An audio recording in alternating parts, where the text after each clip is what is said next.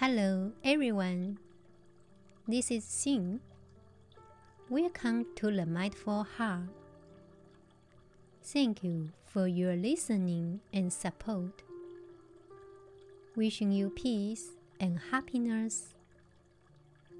In today's episode, we will read the Diamond Sutra.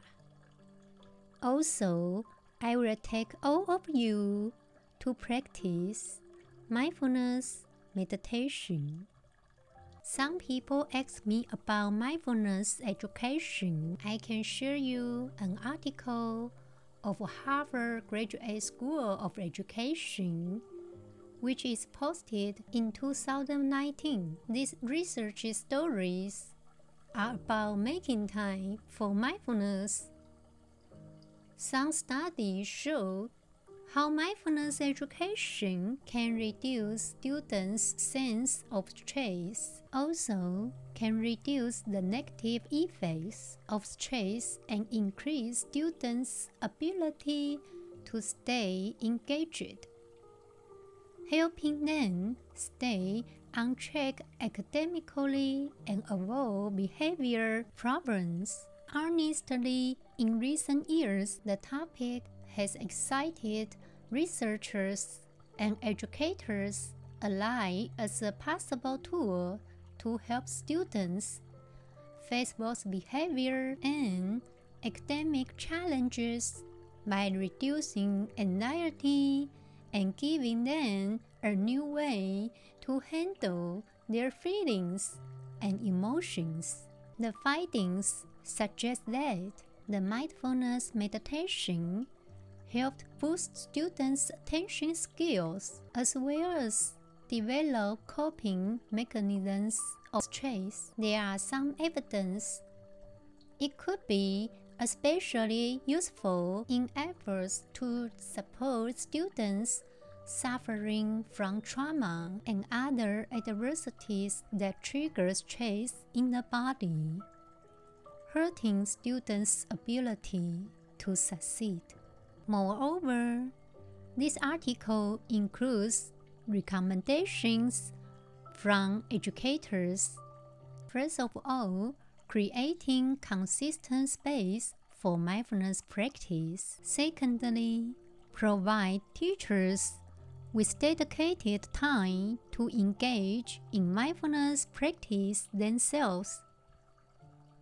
Thirdly, allow students to make their own time for mindfulness. Encourage students' awareness of their own emotions by allowing and encouraging them to identify times when they can use and practice mindfulness. To adopt mindfulness as a tool for mental health and happiness, students have to have the space and time to practice it. Now it's time to read the Diamond Sutra. The Lord Buddha interrogated Subhuti, saying, What think you? Is it possible that by means of his physical body, the Lord Buddha may be clearly perceived? Subhuti replied, and saying, No, honored of the worlds, it's impossible that by means of his physical body, the Lord Buddha may be clearly perceived. And why? Because what the Lord Buddha referred to as a physical body is in reality not merely a physical body. Thereupon, the Lord Buddha addressed Subhuti and saying, Every form or quality of phenomena is transient and elusive. When the mind realizes that the phenomena of life are not real phenomena, the Lord Buddha may then be clearly perceived in this scripture. The Lord Buddha asked, now, what do you think, Subhuti? Should Tathagata be seen or below by the perception of size. Subhuti replied, No, indeed. A Tathagata is not to be seen or known by the perception of size. Why? Because what has been preached by the Tathagata as the possession of size, that is indeed the possession of no size. After this, the Lord Buddha spoken thus to the Venerable Subhuti. Wherever there is Subhuti, the possession of size, there is falsehood.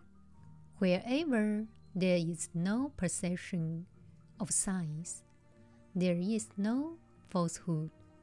Hence, the Lord Buddha is to be seen or to be known from no size as size. In this scripture, you cannot see the Lord Buddha in form.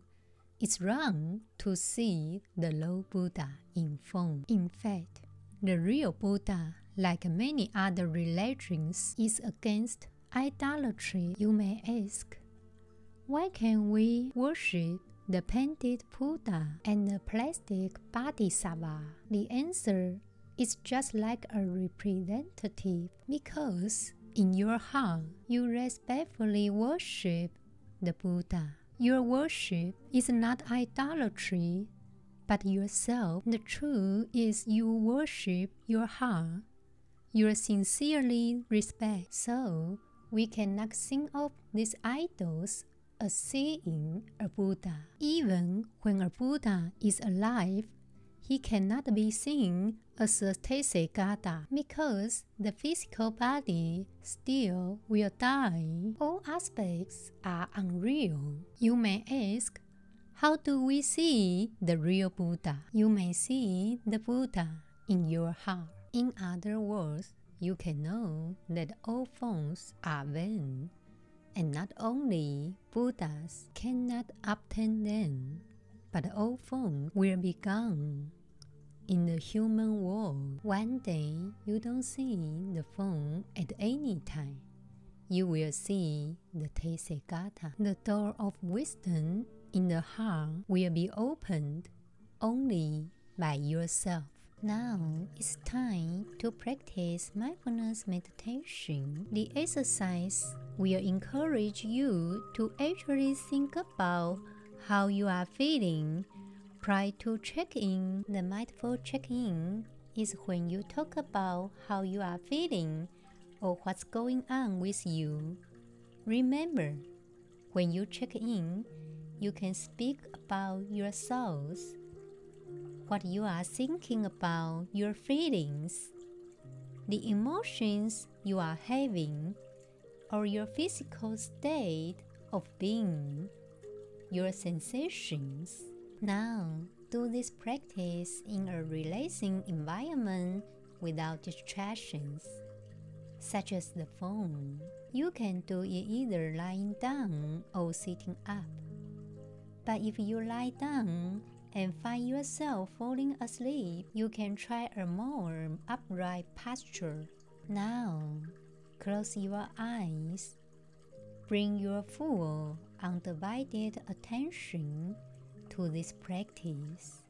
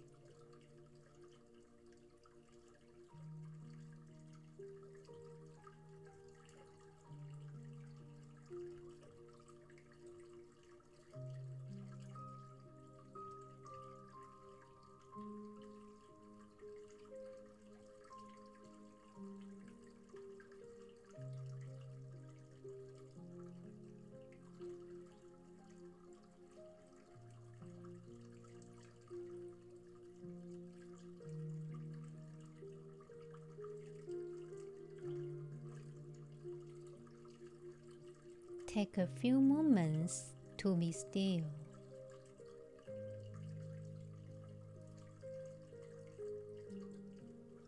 Congratulate yourself for taking this time for mindfulness meditation practice.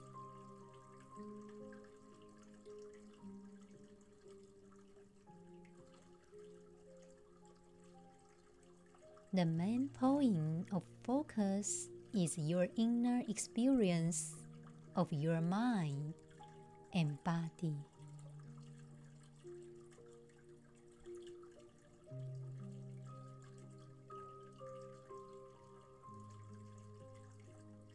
Now, begin this mindful check in by feeling into your body and mind and simply allowing any waves of thought, emotion, or physical sensation to just be.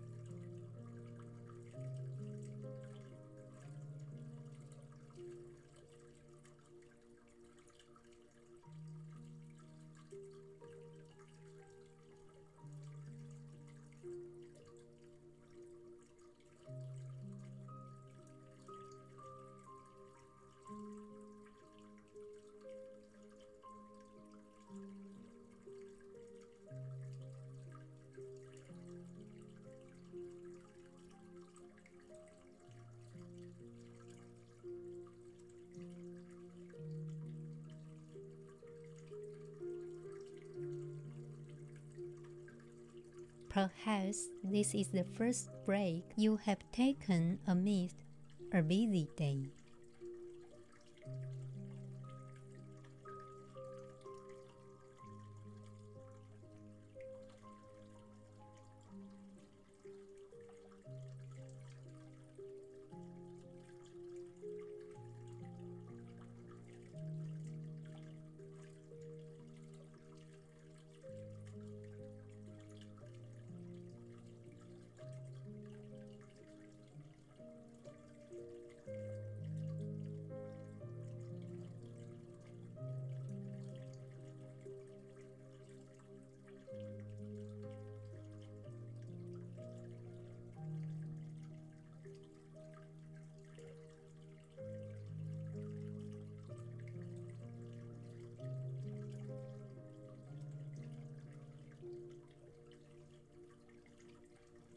As you begin to enter the world of being rather than doing, you may notice the trajectory of the feelings that you have been carrying within yourself.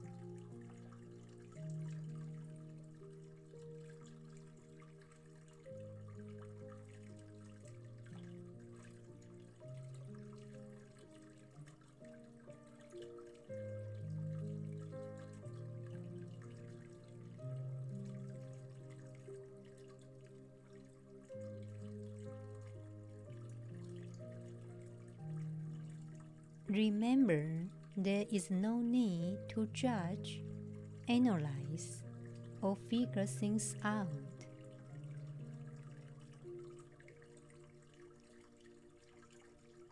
Just allow yourself to be in the here and now.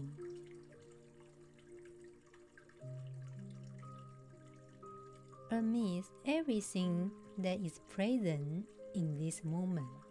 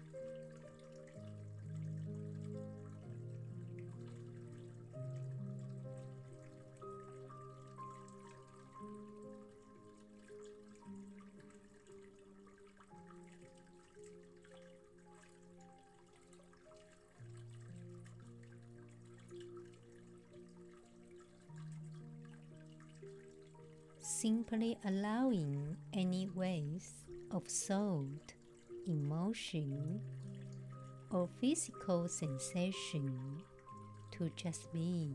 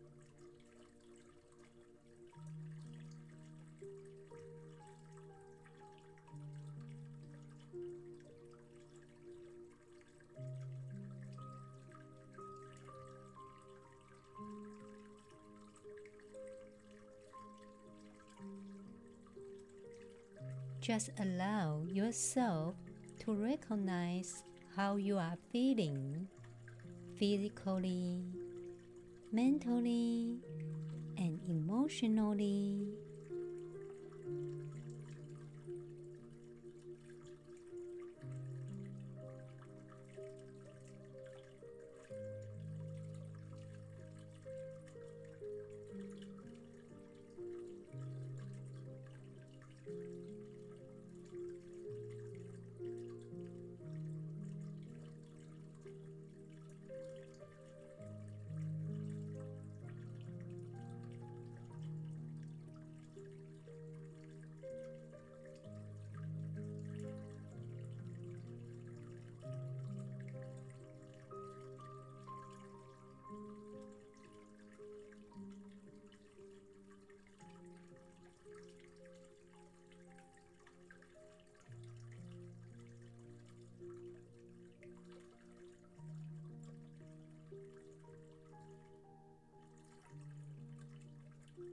You can recenter yourself in the present moment.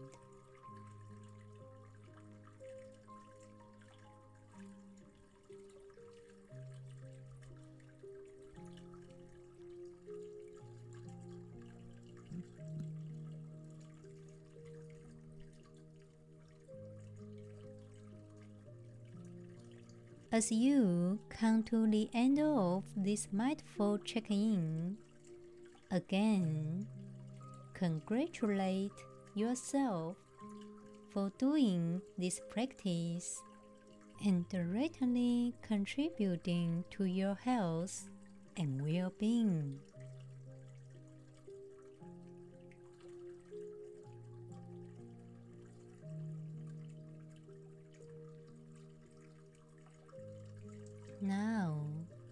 Open your eyes.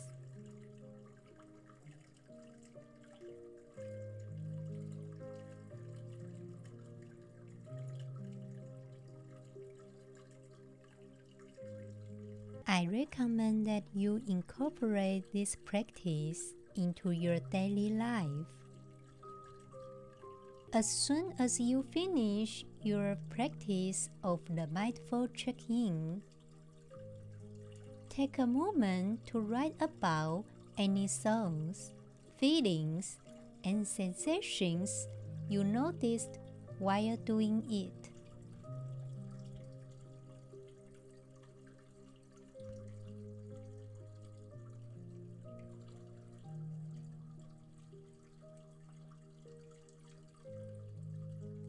I will see you in the next episode.